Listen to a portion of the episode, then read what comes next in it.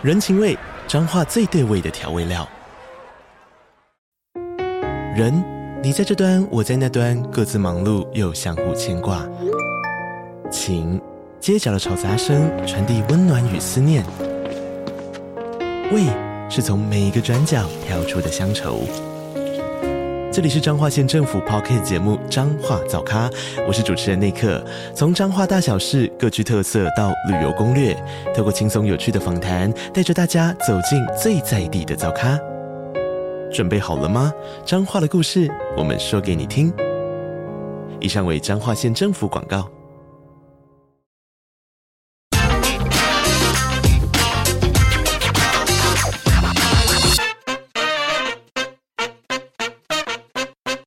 大家好，欢迎收听《听经济》，我是这集编辑室 On Air 主持人林安妮。这一集我们要来谈一个国际正在发生的进行式，那就是红海危机。不是郭董富士康这个红海，而是圣经里面讲的那个摩西过红海的红海。它在哪里呢？会再造成大排长龙和航海王荣景吗？今天录音室有两位嘉宾，一位是深度内容中心记者童泽荣，另一位是孙佳君，让我们欢迎他们。大家好，我是泽荣。大家好，我是佳君。嗯，首先要赶快来问一下这个哦，到底红海危机是怎么发生的呢？而且好像预期我们觉得它好像要结束了，没想到这个这几日来还是这个余波荡漾哦。可不可以请佳君跟我们分享一下，就是它到底它的最新情况是什么？还有它这场危机是怎么发生的呢？好，那红海是位于那个欧亚非的交界那边。那这次的红海危机是要从二零二三年的十月以哈开战来说起哦。造成这一连串事件的是一个叫做胡塞组织，也有人把他们翻译成青年运动的一个也门的反政府武装组织。他们为了声援巴勒斯坦呢，从十一月下旬就开始陆续挟持和以色列相关的一些船只。还有用无人机啊、飞弹啊去攻击经过红海的军舰，还有商船。那红海的危机开始受到国际上的关注，是到了十二月中旬的时候，就有不少国际商船航行到红海的时候，受到了这个胡塞组织的攻击。那为了避开危险，全球的航运业者就陆陆续续宣布要暂停走这条红海的航线，改成去绕行非洲的好望角。那国内的业者，也就是像长荣、阳明、万海，也是在十二月十八日的时候宣布跟进，不走红海的航线。那同时，也是在差不多的时间点，美国宣布要带头筹组一个叫做“繁荣卫士行动”的海上护航的部队，来确保船只可以安全的航行红海。不过，到了圣诞节的前夕。可以说是这次红海事件的第一个转捩点，就是全球第二大的航运业者马士基就发布声明说，因为看到护航的行动已经陆续到位了，所以要来恢复航行红海。不过到了我们录音的今天，也就是一月四日为止的最新的情况呢，马士基是又转弯了，在一月二日的时候表示说，经过评估要再次暂停旗下的船只来航行红海。那他们也说，那其他的业者呢，像是国际第五大的航运商。赫伯罗德也说，至少到一月九日之前是都会避开航行红海。还有今天有十二个国家发布了联合声明，包括美国，还有其他的盟友，像是英国、日本、德国，他们都警告胡塞组织要马上停止对红海商船的攻击，还有要释放扣留的船只，否则后果自负。那这个冲突是不是会再继续扩大呢？总之，我们可以看到这一次的红海危机的情况是还很急剧的在变动当中。对，我们大概呃这一套稿子第一波我们做完它的时间大概就是十二月十五号之后的没几天这样子。然后那时候可能为什么刚才会讲说，哎，预期差不多要结束了呢？呃，是因为呢，当时候这个马士基啊，居然有这个航运。这么大的龙头业者讲说，哎，我们可能要考虑一下，然后然后再恢复这个红海航线。那再加上当时美国联合了很多自己的盟友，就是有一个的护舰行动。大家想哇，有这个美国老大哥在前头，就是正规的这个军舰来护舰哦。护这些商船呢，应该诶，红海危机应该很快就落幕。而且当时很多分析师都在讲说啊，这跟当年这个航海王这状况是不太一样的。但是没想到这件事情居然还是有了这个还蛮强大的这个伏笔嘛，后坐力等等的，就是让他这个事件继续这个呃余波荡漾到今天哦。那其实这个红海听到这里还是不太了解说，诶，它到底距离我们多远啊？跟我们。跟我们台湾有什么关系哦？这个泽荣在自己的稿子当中其实有提到，把我们算了一个距离哦。他大概这个红海大概是距离我们这个呃台湾有超过大概差不多是大概一万海里这样的距离哦。那这个远在一万海一万海里以外发生的事情哦，感觉好像很遥远啊，跟它跟这个以哈有关系，这样听起来又跟这个就是为了这个政治立场，海上的这个地缘政治的关系，呃，所以发生了这样的事件。这样的事件对于全球或者对台湾来说有哪些影响呢？我们请泽荣来分析一下。好，呃，这条航线其实是一个非常重要的海运路线，因为你从阿拉伯地区生产石油，你如果是要运往欧洲的话，就是会有很大一部分是要经过这里嘛。对，每天大概是有将近一千万桶的石油会通过苏伊士运河运往欧洲的国家。那台湾方面呢，我们如果要输往欧洲的货物，如果是体积比较庞大或是比较笨重的，要走海运的。也会经过这条海路，然后送到欧洲去。那如果说欧洲商品你要出口到台湾，呃，也是那种体积庞大的，像是什么欧洲，大家台湾人喜欢开的欧洲的进口汽车，或者是呃，我们也蛮多看到的那种丹麦猪肉这种。对，我还特别去请教过跑丹麦猪肉，对，跑农业的同业，他说特别好吃吗？丹麦猪肉，我这里可以讲吗？我本人吃过，我在嗯，叉叉内湖的一个叉叉高档的那个牛肉面店吃，我不吃牛，我就吃了。丹麦猪小猪膝，味道很重，就是一种特殊的风，也许有人很喜欢这样子，我不喜欢。好，对，好，所以 好，但是呢，这条航路呢，运送了这个石油，还有这个双 B 的车也可能来，然后丹麦的猪肉也是走这一条来。对，他们是说，呃，像丹麦猪肉，因为好像猪它冷冻是可以保存比较长的，对。就会经过这边，从苏伊士运呃地中海那边过来到苏伊士运河到红海，然后通过曼德曼德海峡之后，穿越印度洋，然后南海这样一路上来。我们这样讲地图，大家可能会比较无感。那举一个实际的例子，譬如说你从荷兰的阿姆斯特丹出发，就经过我们刚才说的苏伊士运河，走红海、曼德海峡，一路到台湾。这一趟航行的时间大概是二十五天半，是一万海里，大概公里就是一万八千五百公里。不过从我们刚才嘉君讲的到说那个十二月去年十二月中旬的。呃，胡塞组织的武装部队在那边攻击商船之后，船只如果要绕到非洲南方的好望角，航行会多出三千五百海里，就是会变成一万三千五百公里，哈，大约一万三千五百海里，大概就是两万五千公里。会多出很多天，会变成大概需要到三十四天，这样大家就大家可以感受一下说，红海危机正在影响着全球，也会影响着台湾的贸易。对，那我们刚才讲到说，呃，每天有一一千万桶的石油在这边来来去去，它是一条运油的大大动脉。而现在如果绕到好望角的话，你代表就是呃运油的成本会增加，那你油价就可能会被推升嘛。那油价影响到的就是一个通膨，它是一个通膨很重要的一个因素。所以我们在台湾，我们很要关心的就是说这件。事情对国际油价可能会造成的影响，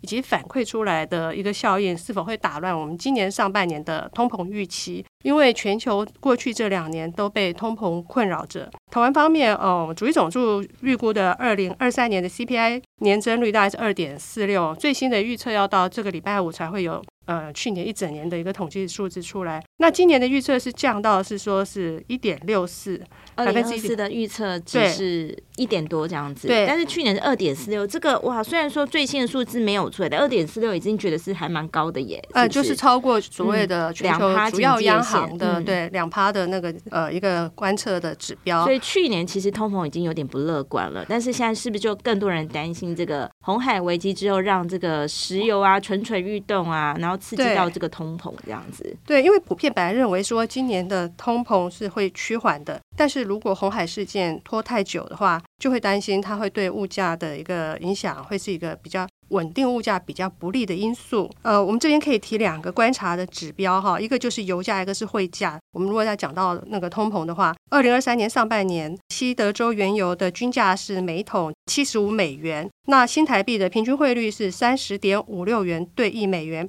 这两个数字要注意，它是今年就是二零二四年进口通膨的一个成本。如果今年上半年我们观察说油价有没有超过每桶七十五美元，新台币有没有贬破超过就是三十点五六元的这个关卡，这就是通膨是否会出现的两个压力的指标。那除了通膨增加之外，那厂商运输成本嘛，因为你要绕到好望角，会变很远、很久、很长。欧洲呢，它虽然下来不是我们出口的主要的重镇，我们的主要出口就是中国大陆，去大陆、去美国、去美国，还有可能是东协，对，对不对？对。那欧洲的话，在我们的总总年度的总出口量大概只有百分之八，所以我们去他那边还好这样子。对，但是问题是，他们我们但我们也给他买很多那个双 B 车 哎，是不是？对，所以呃，一来我们在场上，你看哈，现在是我们大家都说现在是去库存的最后阶段，商品需求本来就没有那么强了，你现在运费增加，你要转嫁嘛，也没有那么快可以转嫁给厂商，而且你转嫁给终端消费者，可能难度是比较高的，所以看起来这个局势就是比较没有。站在台湾的厂商这一边，对，那传统一二月份是欧洲的需求旺季吗？不是哦，它是淡季，对，是商品的需求力道本来就不强了，对。那你现在运费又增加，那厂商会不会考虑想说，哎，那我是不是不要增加，不要生产这么多？嗯、那这一连串的影响就会可能使经济活动又荡下来，这个肯定会对经济不好。对，那呃，再讲到我们刚才安妮很关心的那个进口车，还有我们刚才说的丹麦猪肉，你不吃丹麦猪，你可以吃美猪嘛？我们反正现在开放台湾的猪肉也很好吃。了对，然后就当然我呃，你知道我们优先选择是台湾猪肉，就是如果你一定要在进口猪肉来。做搭配的话，可能不吃丹麦猪，你可以吃美国猪。可是，可是台湾人很喜欢开欧洲进口车。对，你要开双 B 车，你要开保时捷，那车子体积很庞大，都是坐船来的，它不像 LV。可以坐飞机，飞机对，那汽车是要搭船，大家应该印象都很深刻。疫情疫那个疫情的时候塞港，缺晶片，那个车子交不出来就是交不出来，你一等就是超过半年。对，印象好深刻，突然记忆都回来。那时候如果有去买这个新车人，他可能跟你讲说：“哦，我们现在传奇不固定哦，我们可能要你现在订车，可能两三个月后才会到。”对，所以那就会担心说，会不会这个航运的问题会影响到未来交车的？那个速度，或者是甚至成本嘛，嗯、因为它运费变贵，它是不是会转嫁到你消费者身上？嗯、你要知道，那个奢侈品。嗯，它是属于比较强势的，厂商是有定价的一个、嗯、呃优势的。那那它变贵了，它如果要涨价，你台湾人要开这些进口豪车，你就得乖乖吞下。嗯嗯，这可能是对消费者的影响。对啊，这样听起来哈，一万海里外发生的事情，对台湾真的还是有这个影响哎。那这一套好看的专题呢，叫做《红海危机》。听众朋友，待会如果呢，就是收听完我们的节目呢，就可以赶快上我们《今日报》的网站来搜寻这个红。红海危机，再加上童泽荣的名字好了，因为红海危机最近这个事情真的是爆的蛮多的哦。那刚刚有提到这个红海的这个航道啊，竟然是如此的重要啊，每天有一千万一千万桶吗？石油是每个月吗？还是每天？每天呐、啊，对，它真的是这个行那个石油的这个大动脉哦。那最近这个美国等一些国家也开始展开这个护舰行动，但没想到这个这个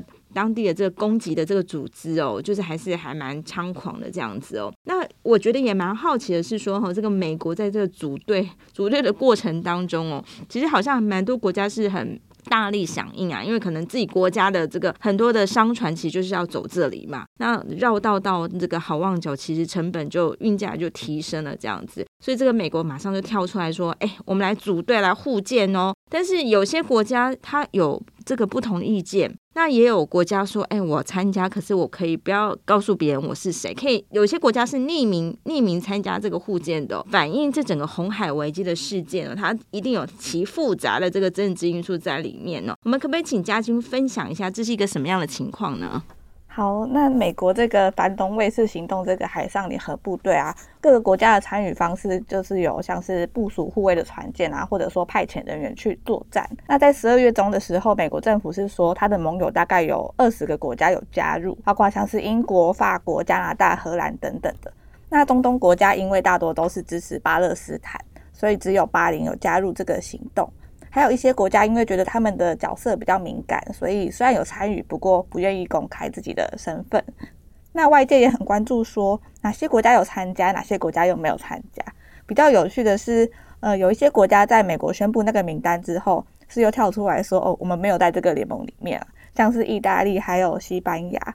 还有法国，虽然也有被列在这个名单里面，不过法国国防部之后又表示说，那，法国的军舰虽受到法国来指挥，不是受这个联盟来指挥这样。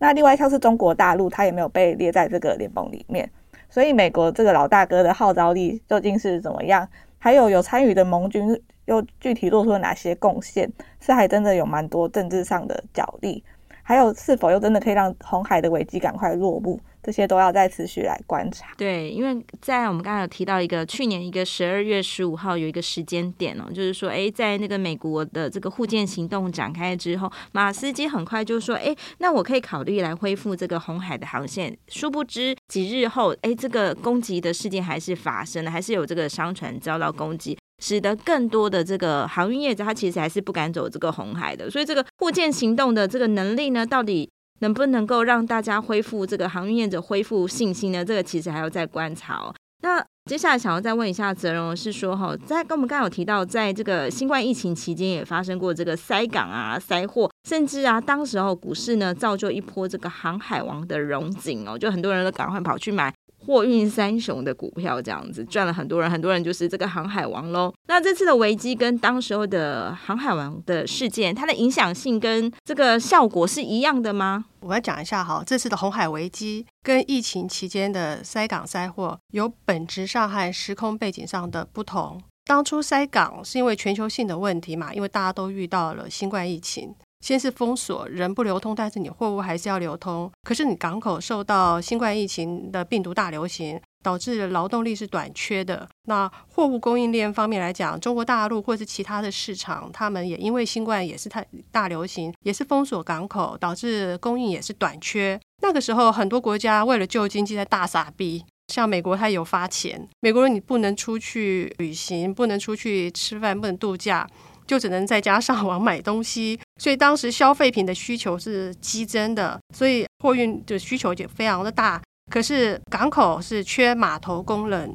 工人都生病了，没有办法来上班了。不，对，或者是不能出来嘛？对，那港口是缺码头工人，还有很多人是不愿意出来上班的。那时候，陆地上火车的装卸缺工人，卡车缺司机，所以以美西来讲，那个时候海运的港口那个激进是交通瘫痪的状况。平常你的货物从下船到装卸到装载到卡车上，大概两三天。可是二零二一年塞港的时候，一塞就是塞一个月，对，那是那个时候的状况。这一次它只有发生在红海局部的地区，而且欧亚大陆本身是两块大陆是连在一起的，海运不通，我们可以走陆运。再不然就是刚才我们提到的绕到南端的好望角，不至于说完全的货货物无法流通，只是航线拉长导致的运输成本增加。刚才安妮有提到那个大排长荣哈，我们到时候还可以。谈一下那个状况，就是长荣海运有一艘叫长四轮，二零二一年的三月二十三号在苏伊士运河搁浅了。呃，那个地点刚好跟最近的红海是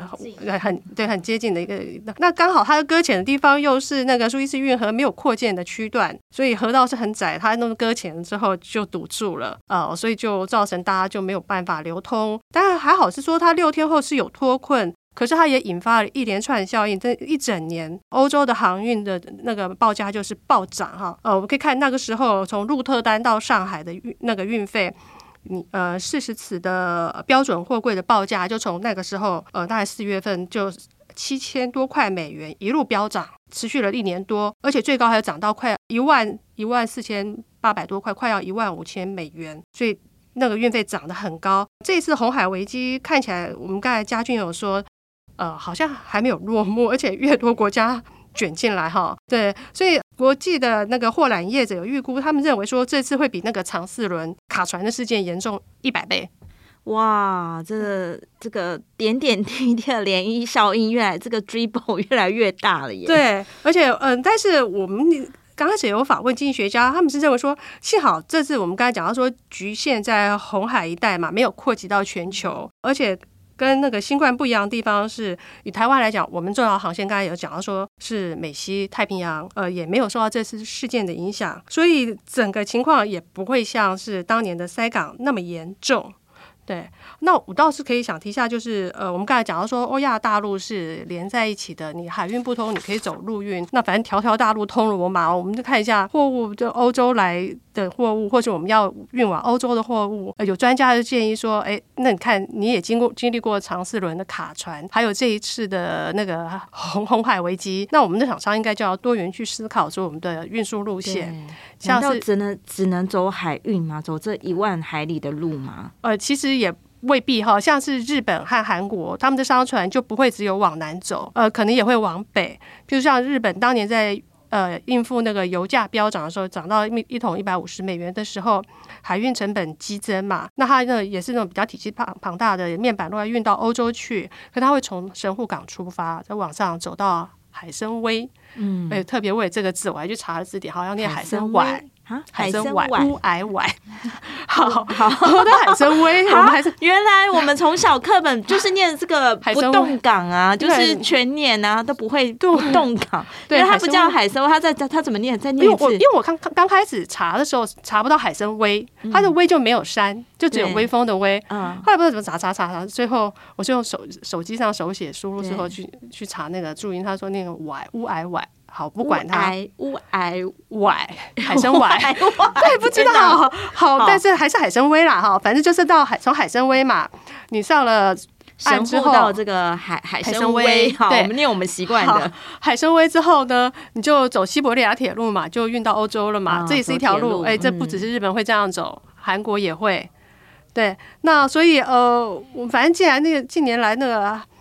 海上事情其实蛮多的，哎，我们不只是红海会有恐怖危机，呃，恐怖攻击，哎。大家应该还有印象，那个什么索马利亚还有海盗，海盗 对，不止索马利亚，还有那个马六甲海峡，对，哎，海盗很多。这几个这个感觉每次发生的时候都会，哎，因为亚洲人嘛，你总是会听到说，哇，有日本商船被袭击，这几个海峡好像还 蛮日本商船还蛮容易出事的。除了日本，还有新加坡，他们可能对他们可能是新加坡大宗的缘故，新加坡的商船好像还蛮常在。马六甲遇到海盗，嗯、对，那你像像中国大陆，他们运石油的话，他就除了海运之外，他会从缅甸上岸，反正也是走陆运，用管线运运上去，他的石油不会全部都去走海运，对，那你那呃原油运到国内去，也有一部分是走陆运，是比较安全的，毕竟。嗯，船只在海上航行的时间越长，你通过的地方越多，遇到海盗的风险好像还蛮高的耶。对，还有一个不止海盗，还会可能遇到南海，还可能遇到美国的封锁啊。啊，对，那个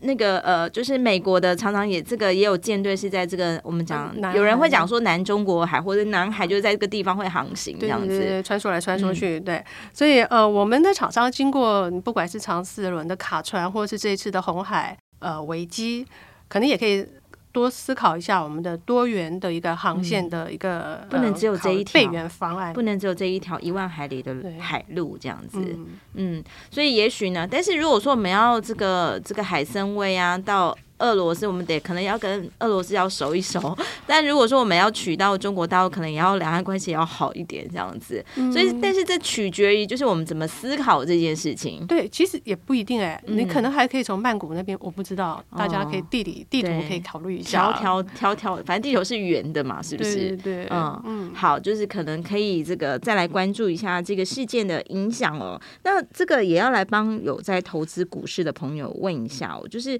那既然然这次的。这个发生的场景啊，时空环境背景跟当年的那种货停了，港也停了，人也停了那种状塞港塞货的状况是不太一样。那这次感觉好像红海危机发生的时候，还有这个海盗又不是海盗，就是那种袭击事又发生之后，感觉这个航运好像也是有涨。那这一波的这个涨势，能够跟当年这个航海王的行情可以相提并论啊？它这个情况是一模一样的吗？呃，我们针对这个问题有请教呃股市的分析师，还有青年的少年股神，大家普遍看法认为是嗯、不太可能去复制当年的航海王的一个奇迹。呃，有人这么说，当年航海王那个股市的奇迹哈，是几股市几十年来一遇的一个机会，结束了就结束了。理论上，现在航运股不太可能会再有像两三年前那样。呃，倍数的翻扬的状况。呃，我们刚才讲到说，事件本身有本质上和时空背景上的不同。先讲基本面问题，我呃就是欧洲的传统的消费旺季是在年底嘛，一路从万圣节、感恩节、圣诞节到新年，呃，包括自己送礼、自己采购，还有厂商的运货需求等，航运的需求量是很大的。那现在已经到第一季了，是传统欧美的旺季呃淡季，现在旺季只有剩下嗯、呃、可能华人的对新年这样新年，但那毕竟不是那么大，嗯就是、是区域性的这样对，所以欧洲的欧美市场的需求面本来就不强，所以航运业的基本面目前是你就基本面是偏弱的。红海事件是政治事件，可能比较难以整个翻转航运。运输产业基本面是稍微偏弱的一个状况。嗯、那疫情期间会缔造航海王奇迹，除了当时的航运需求大爆发之外，还有一个原因，就是当时的运量也是不足的。嗯，呃，疫情无法预料，也不知道会持续多久，比较属于不可抗力的因素。这一次的红海危机是人为事件，有可能协商嘛？对，对也有可能透过国际组织的干涉，让市场呃回归一个比较稍微正常的状况。对，那时候当时运运价很好、大好的时候，很多航商就开始积极的扩仓、扩扩充它的运量，买船啊、订船，然后订货柜，现在就可以陆续交船了。嗯，是对，所以航运的基本嗯的供应量是充足的。如果没有遇到这一次的红海危机，基本上不会发生调度失灵的一个状况。所以呃。单从那个看红海危机来讲，说不只是增加航运，可能增加成本，但是无法不是说完全没有运没有办法运送嘛。刚才讲说可以从好望角，所以呃，但是因为有事件发生，就有题材，有题材就会带动航运股价上涨，对。嗯、所以目前我们看到就是说，最近像我刚才看了，一下今天航运股还是涨的哈。对，所以股市现在可能反映的是消息面，而不是基本面这样子。其实，其实我问到一个很有趣的事情，就是说，那个红海发生的是那个胡塞组织在攻击的时候，红海发生危机那那几天，呃，航运股有有上涨，对，对，但是主要是来自资金面的一个推升，呃，因为其实它在红海危机发生前两三天已经开始转强了。嗯上涨力量来自资金面推升，怎么说呢？其实这个就是因为联准会十一月的时候就已经嗯有那两次的宣布说不会升息，呃，市场就开始预期联准会要降息了。降息是股市的利多，所以导致十一月开始台股就从半导体呃等电子上游嗯领军开始上涨，这种景气相关的族群涨完之后，看看往下就。呃，涨到呃中下中下游的零组件啊，下游的电脑品牌等，然后最后才是非电子族群，全部都涨完之后，就开始涨钢铁，然后涨航运。因为在跟在十月份的时候，我记得某钢 那个大家某钢，大家还在说哦，那个股价怎么办啊？该怎么办？对，那时候后来很快就翻上来，对，钢铁啊航运也就有涨嘛，对，所以嗯。那法人对于这一波航运股的看法，他们认为说是一个落后补涨，然后刚好又遇到红海事件，有个题材又多踹了一脚，搭上，搭上车，对，所以就让航运股就更强了。嗯，那就讲白就是说，你指数上涨了一千五百点，你才轮到了钢铁和航运，那表示说这个我们刚才也提到很多，它基本面其实还是弱偏弱的一个情况。我们也有问到，除了就是呃分析师之外啊，像我们有同事去请教过少年股神，那八年级的少年股神，诶，他们的看法也差不多是类似这样。他们认为说，呃，红海危机可能不会持续的那么久，呃，还是没有办法跟疫情是相提并论。嗯，不过因为现在卷入的国家越来越多，好像伊朗也要，也伊朗的海军舰也出现了嘛，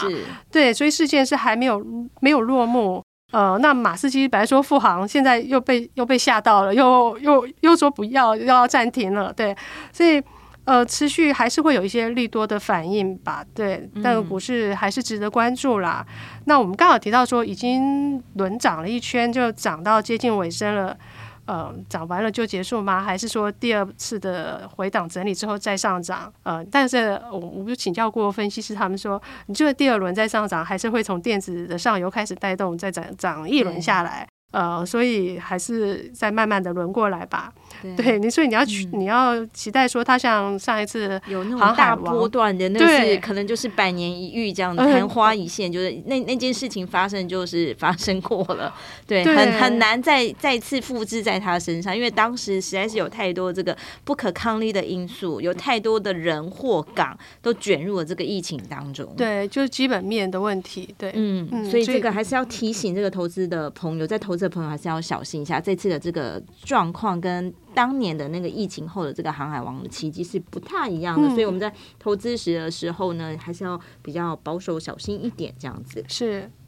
好的，我们今天很谢谢泽荣和家军来节目当中跟我们分享，希望对听众朋友们有所帮助。如果有兴趣呢，都可以到我们经济日报的网站来阅览相关文章。我们这一集好好看好，或者大家刚刚听到好听的这个专题故事呢，叫做《红海危机》哦，大家也许呢可以那个在，因为《红海危机》这个报太多，这个。加在打这个关键的时候，可以再把这个，比如说泽荣或家军的名字加上去。但是童泽荣的童有点难写耶，那你要不要自我介绍一下？这个童到底怎么？刚才介绍了这个海参崴，海啊，对 对，你介绍一下自己的名字到底要怎么写啊？呃，一个人类的人。好，然后这个全吗？对，就是那个底下工人的工，对，保全的全，对，安全的全，少一横，去掉中间那一横。对，安全全是一个人类的人，一个国王的王。嗯，那呃，我的同就是一个人类的人，底下一个工人的工，就中间少一横。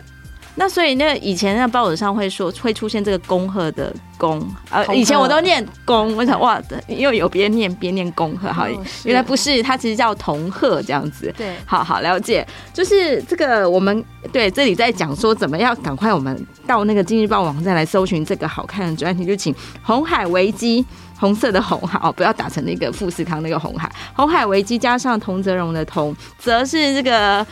三点水恩泽的泽，对泽好，刚才想说那个沼泽好像不太好意思讲出来。好，恩泽的泽，荣是黄蓉的荣。好，我们就输入这个童泽荣的名字，加上红红海危机，我们就可以看到这一次好看的专题。好，那今天节目就到这里喽，谢谢大家，谢谢大家。谢谢